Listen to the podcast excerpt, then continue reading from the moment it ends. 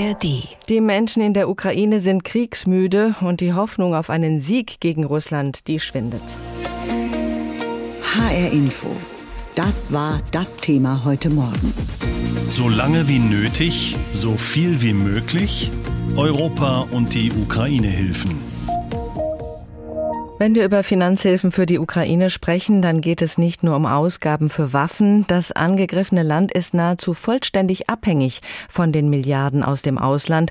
Nur mit denen kann die Ukraine selbst ihre Einnahmen vollständig in das Militär stecken, ohne dass gleichzeitig der Staat zusammenbricht. Nur mit Unterstützung aus dem Ausland können Renten, Sozialleistungen oder Beamtengehälter pünktlich ausgezahlt werden, auch zum Beispiel für Polizisten.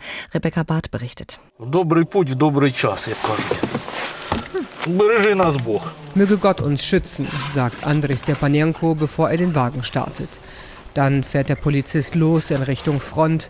Sein Ziel ein kleines Dorf in der Nähe von Kupiansk, Ostukraine. Nur etwa fünf Kilometer liegen zwischen den letzten Zivilisten hier und den russischen Truppen. Nun ist es Krieg. Die Menschen brauchen Hilfe. Sie wollen evakuiert werden oder benötigen humanitäre Hilfe.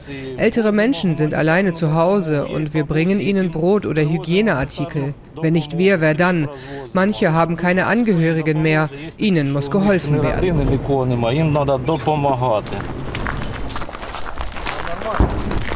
Besuch bei einer alten Dame. Ihr Haus wurde vor kurzem von einem russischen Geschoss zerstört. Nur mit Glück hat sie überlebt. Jetzt bleibt sie in der Wohnung ihrer Tochter. Warum wollen Sie denn nicht in Sicherheit gebracht werden, fragt der Polizist. Doch es ist eine rhetorische Frage. Vor allem ältere Einwohner wollen die Region trotz der Kämpfe nicht verlassen. Von einst 1000 Anwohnern sind noch etwa 250 Menschen geblieben. Um sie kümmert sich Andrei Stepanenko. Dorfvorsteher Dmitro Tolstoho ist dankbar über die Polizeipräsenz vor Ort. Er wisse nicht, was er ohne Stepanenko und seine Kollegen machen solle. Es wäre totales Chaos. Sie halten hier die Ordnung aufrecht. Ich danke Ihnen so sehr. Umgerechnet etwa 660 Euro verdient Andrei Stepanenko. Geld, das der ukrainische Staat ihm nur wegen ausländischer Finanzhilfen zahlen kann. Wenn die EU-Mitgliedstaaten in Brüssel über 50 Milliarden Euro für die Ukraine verhandeln, dann geht es auch um Menschen wie Andrei Stepanenko, erklärt der Finanzexperte Serhii Fursa. Aktuell werden alle Sozialleistungen in der Ukraine mit Hilfe westlicher Länder bezahlt. Alle Renten, alle Gehälter für Lehrer oder Ärzte, das ist alles Geld aus westlichen Ländern. Alles, was die Ukraine einnimmt, geht ausschließlich in die Finanzierung der Armee, der Haushalt ist fast genau in zwei Hälften geteilt. Eine Hälfte geht in die Armee, die andere Hälfte wäre ohne westliche Hilfe leer. Dass der ukrainische Staat noch nicht zusammengebrochen ist, ist den Milliarden aus dem Westen zu verdanken. Doch die hätten eigentlich schon Anfang des Jahres kommen sollen. Beim Militär zu kürzen käme nicht in Frage, sagt der stellvertretende Finanzminister Alexander Kava. Nein, das ist eine Priorität. Als wir den Haushalt für 2024 verabschiedet haben, haben wir die Bedürfnisse der Armee so weit wie möglich erfüllt. Das gilt für die Gehälter der Soldaten, aber auch den Kauf von Waffen. Dementsprechend sind wir daran interessiert, dass viele Waffen und Militärtechnik in der Ukraine produziert und repariert werden. So könne der ukrainische Staat zumindest in diesem Bereich Steuern einnehmen, aber gezielte russische Angriffe zerstören die ukrainische Industrie und hemmen die Produktion. Um ein Drittel sei das Bruttoinlandsprodukt seit Beginn des russischen Angriffskrieges eingebrochen, sagt Carver, und der Verteidigungskampf gegen Russland wird immer teurer. Tausende neue Soldaten müssen in diesem Jahr eingezogen, trainiert und ausgerüstet werden. Die Ukraine habe kaum eine Wahl, als um Geld aus dem Ausland zu bitten, sagt Finanzanalyst Serhii Fursa. Solange der Krieg läuft, bleibt diese Abhängigkeit bestehen. Wir können diese Abhängigkeit um zwei, drei, vielleicht fünf Prozent reduzieren, aber das wird die allgemeine Situation nicht groß verändern. Die Milliarden aus Europa werden kommen, davon ist die Ukraine überzeugt. Doch es ist ein anderer Partner, der Chleb Wischlinski, Direktor des Zentrums für Wirtschaftsstrategie, Sorgen bereitet. Wir haben heute ein viel größeres Problem mit den Vereinigten Staaten, da die Ukraine in den Strudel der amerikanischen Innenpolitik hineingezogen wurde.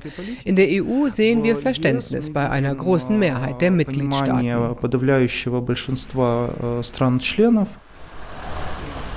Und so hat Andrei Stepanenko in der Ostukraine zumindest eine Sorge weniger.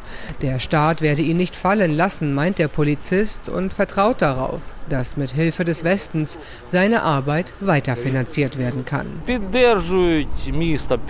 Damit die Stadt existiert. Die Straßen werden gereinigt, es wird gestreut, die kommunalen Dienste arbeiten. Wenn alle gehen, wird nichts mehr gemacht. Aber es leben trotzdem Menschen hier.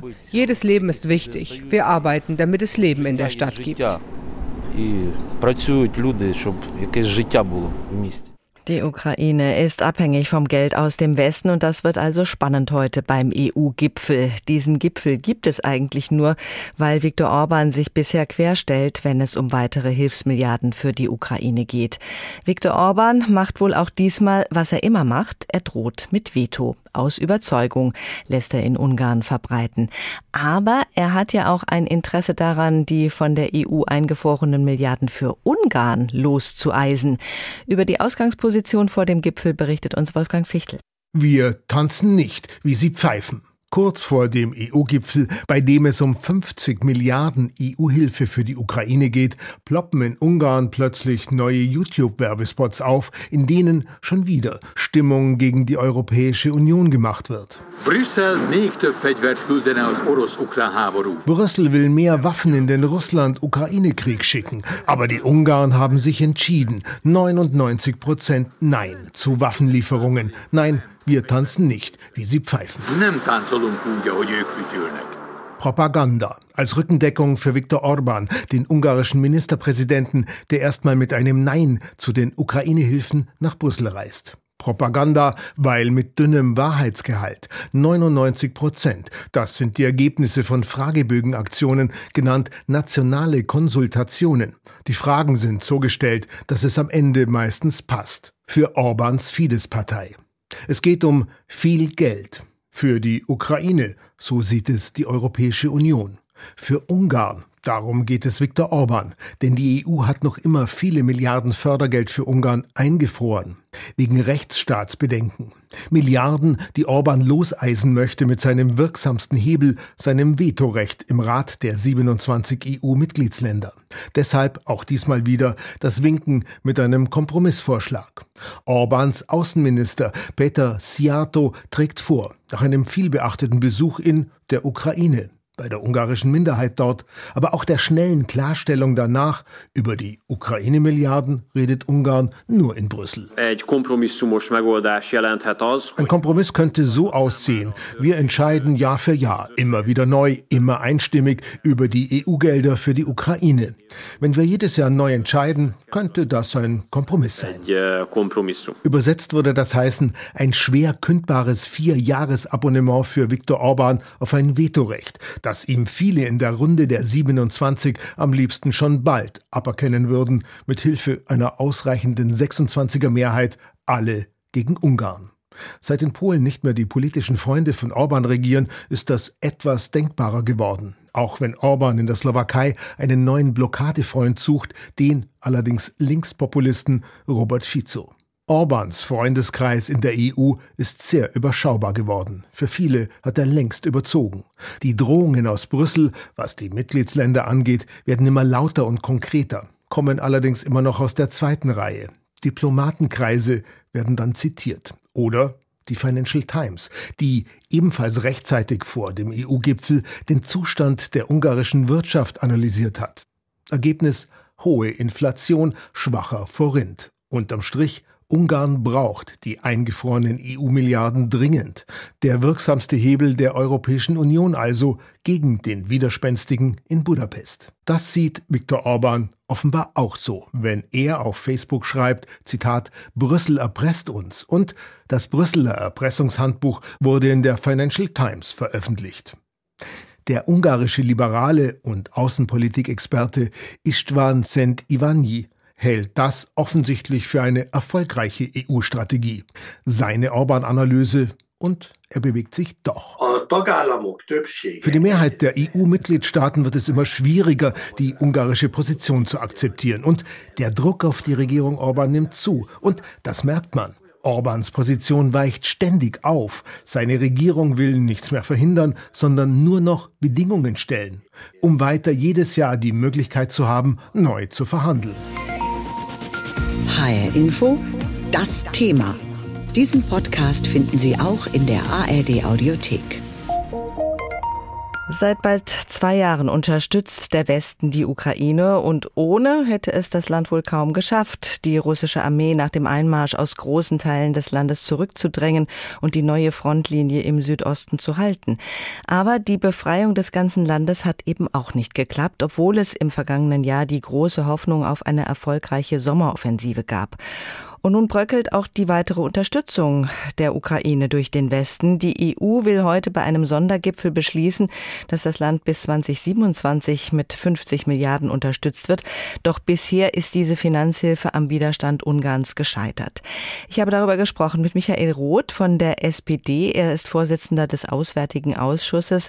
Ich habe ihn gefragt, muss man denn überhaupt noch über das Geld reden, wenn wir seit gestern wissen, dass es offensichtlich gar nicht genügend Munition gibt, die wir der Ukraine Ukraine verkaufen können? Es gibt genügend Munition, aber eben nicht aus europäischer Produktion. Deswegen müssen wir jetzt endlich aus den Fehlern des vergangenen Jahres lernen. Wir haben uns ja in der EU leider darauf verständigt, erstmal nur Munition aus der europäischen Produktion zu kaufen. Mhm. Das ist schwieriger als gedacht, weil die Produktionskapazitäten erstmal hochgefahren werden müssen. Das braucht Zeit. Die Ukraine hat diese Zeit nicht. Deswegen mein dringender Ratschlag, jetzt ganz pragmatische Lösungen zu suchen. Und das heißt, das Geld steht ja zur Verfügung, Munition auf dem Weltmarkt zu kaufen. Es gibt Länder, die schnell liefern und noch schneller produzieren können. Und darauf sollten wir uns jetzt konzentrieren und parallel dazu die europäische Rüstungsindustrie so weiterentwickeln, dass wir irgendwann auch aus eigener Kraft das tun können, was wir brauchen, nicht nur für die Ukraine, sondern auch für den Schutz unserer liberalen und sozialen Demokratien, unserer offenen Gesellschaften. Denn der russische Imperialismus bleibt nach wie vor die größte Gefahr für uns in Europa. Wenn Ungarn weiter blockiert, dann wollen die übrigen EU-Staaten die Finanzhilfe alleine auf den Weg bringen. Noch kann sich die Ukraine also auf die EU verlassen. Das könnte sich aber ändern, wenn weitere Länder noch ausscheren, zum Beispiel die Niederlande mit Gerd Wilders als zukünftigem Regierungschef. Was kann Deutschland in dieser Lage für die Ukraine tun? Mit gutem Beispiel vorangehen. Wir beschließen ja in dieser Woche den Bundeshaushalt. Wir haben dort 7,4 Milliarden Euro militärischer Unterstützung für die Ukraine eingestellt. Das wäre die Hälfte dessen, äh, was die europäischen Länder insgesamt zusammen auf die Waagschale legen. Das heißt, wir tun eine Menge.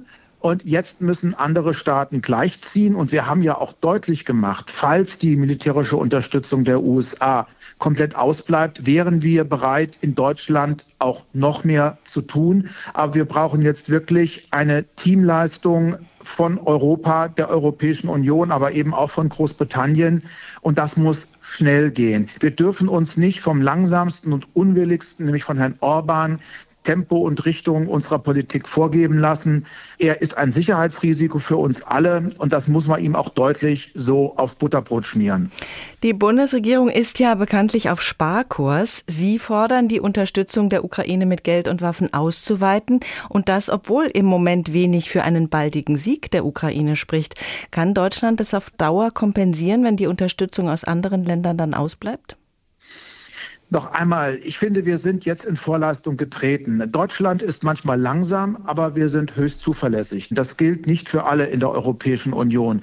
Aber klar ist auch, wir müssen uns ehrlich machen gegenüber der Ukraine. Und alleine Deutschland wird es nicht schaffen.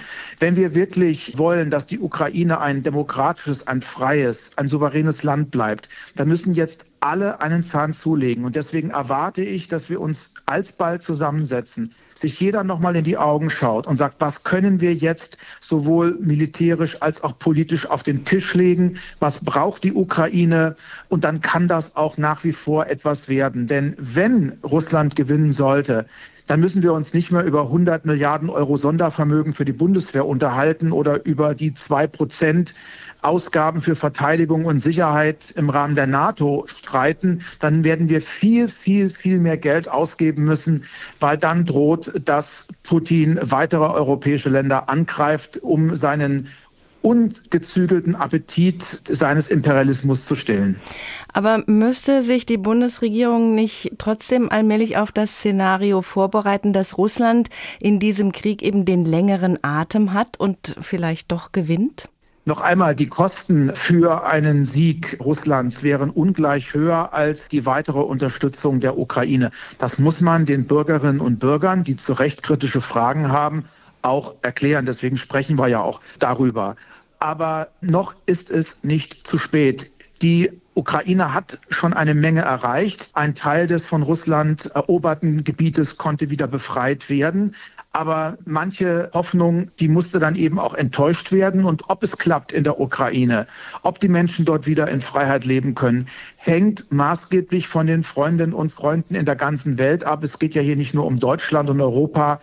Die USA, das wird immer schwieriger. Wir haben Kanada, wir haben Japan, wir haben Länder, die ganz, ganz weit weg von Europa liegen, die trotzdem die Ukraine unterstützen, weil sie wissen, wenn der Imperialismus Russlands siegt, dann kann das auch eine Blaupause für andere Regime werden, wie zum Beispiel China, politische Konflikte mit militärischer Gewalt zu lösen. Aber Sie propagieren ja die militärische Gewalt. Wäre nicht jetzt mal langsam tatsächlich eine Verhandlungslösung in den Blick zu nehmen? Es geht ja äh, inzwischen nur noch darum, dass da Material äh, verschwendet wird. Äh, eine müde Bevölkerung in der Ukraine hat eigentlich auch keine Kraft mehr. Und an Verhandlungen wird man ja letztendlich sowieso nicht vorbeikommen. Irgendeine Friedenslösung muss es ja geben. Man kann es noch jahrelang hinauszögern, aber irgendwann wird der Punkt kommen. Nichts lieber als das. Aber Putin erklärt ja immer wieder Tag ein, Tag aus, worum es ihm geht. Er will die Ukraine entnazifizieren, er will die Ukraine entmilitarisieren, er will die Ukraine neutralisieren und er will sie in sein Reich heimholen. Und das wollen die Ukrainerinnen und Ukrainer auf keinen Fall. Und wenn wir wirklich eine diplomatische Lösung wollen, und die will ich natürlich auch, dann kann die Ukraine nur überleben aus einer Position der Stärke heraus. Ein Diktatfrieden mag zwar auf das Schweigen der Waffen hinauslaufen, wäre aber ein ungerechter Frieden, ein Frieden, der der Ukraine ihre Freiheit nimmt. Und das ist kein Frieden, sondern das ist reine Willkür. Und deswegen müssen wir jetzt einfach uns nochmal anstrengen. Es geht nicht nur um die Ukraine, es geht auch um unsere eigene Sicherheit. Diesen Podcast finden Sie auch in der ARD Audiothek.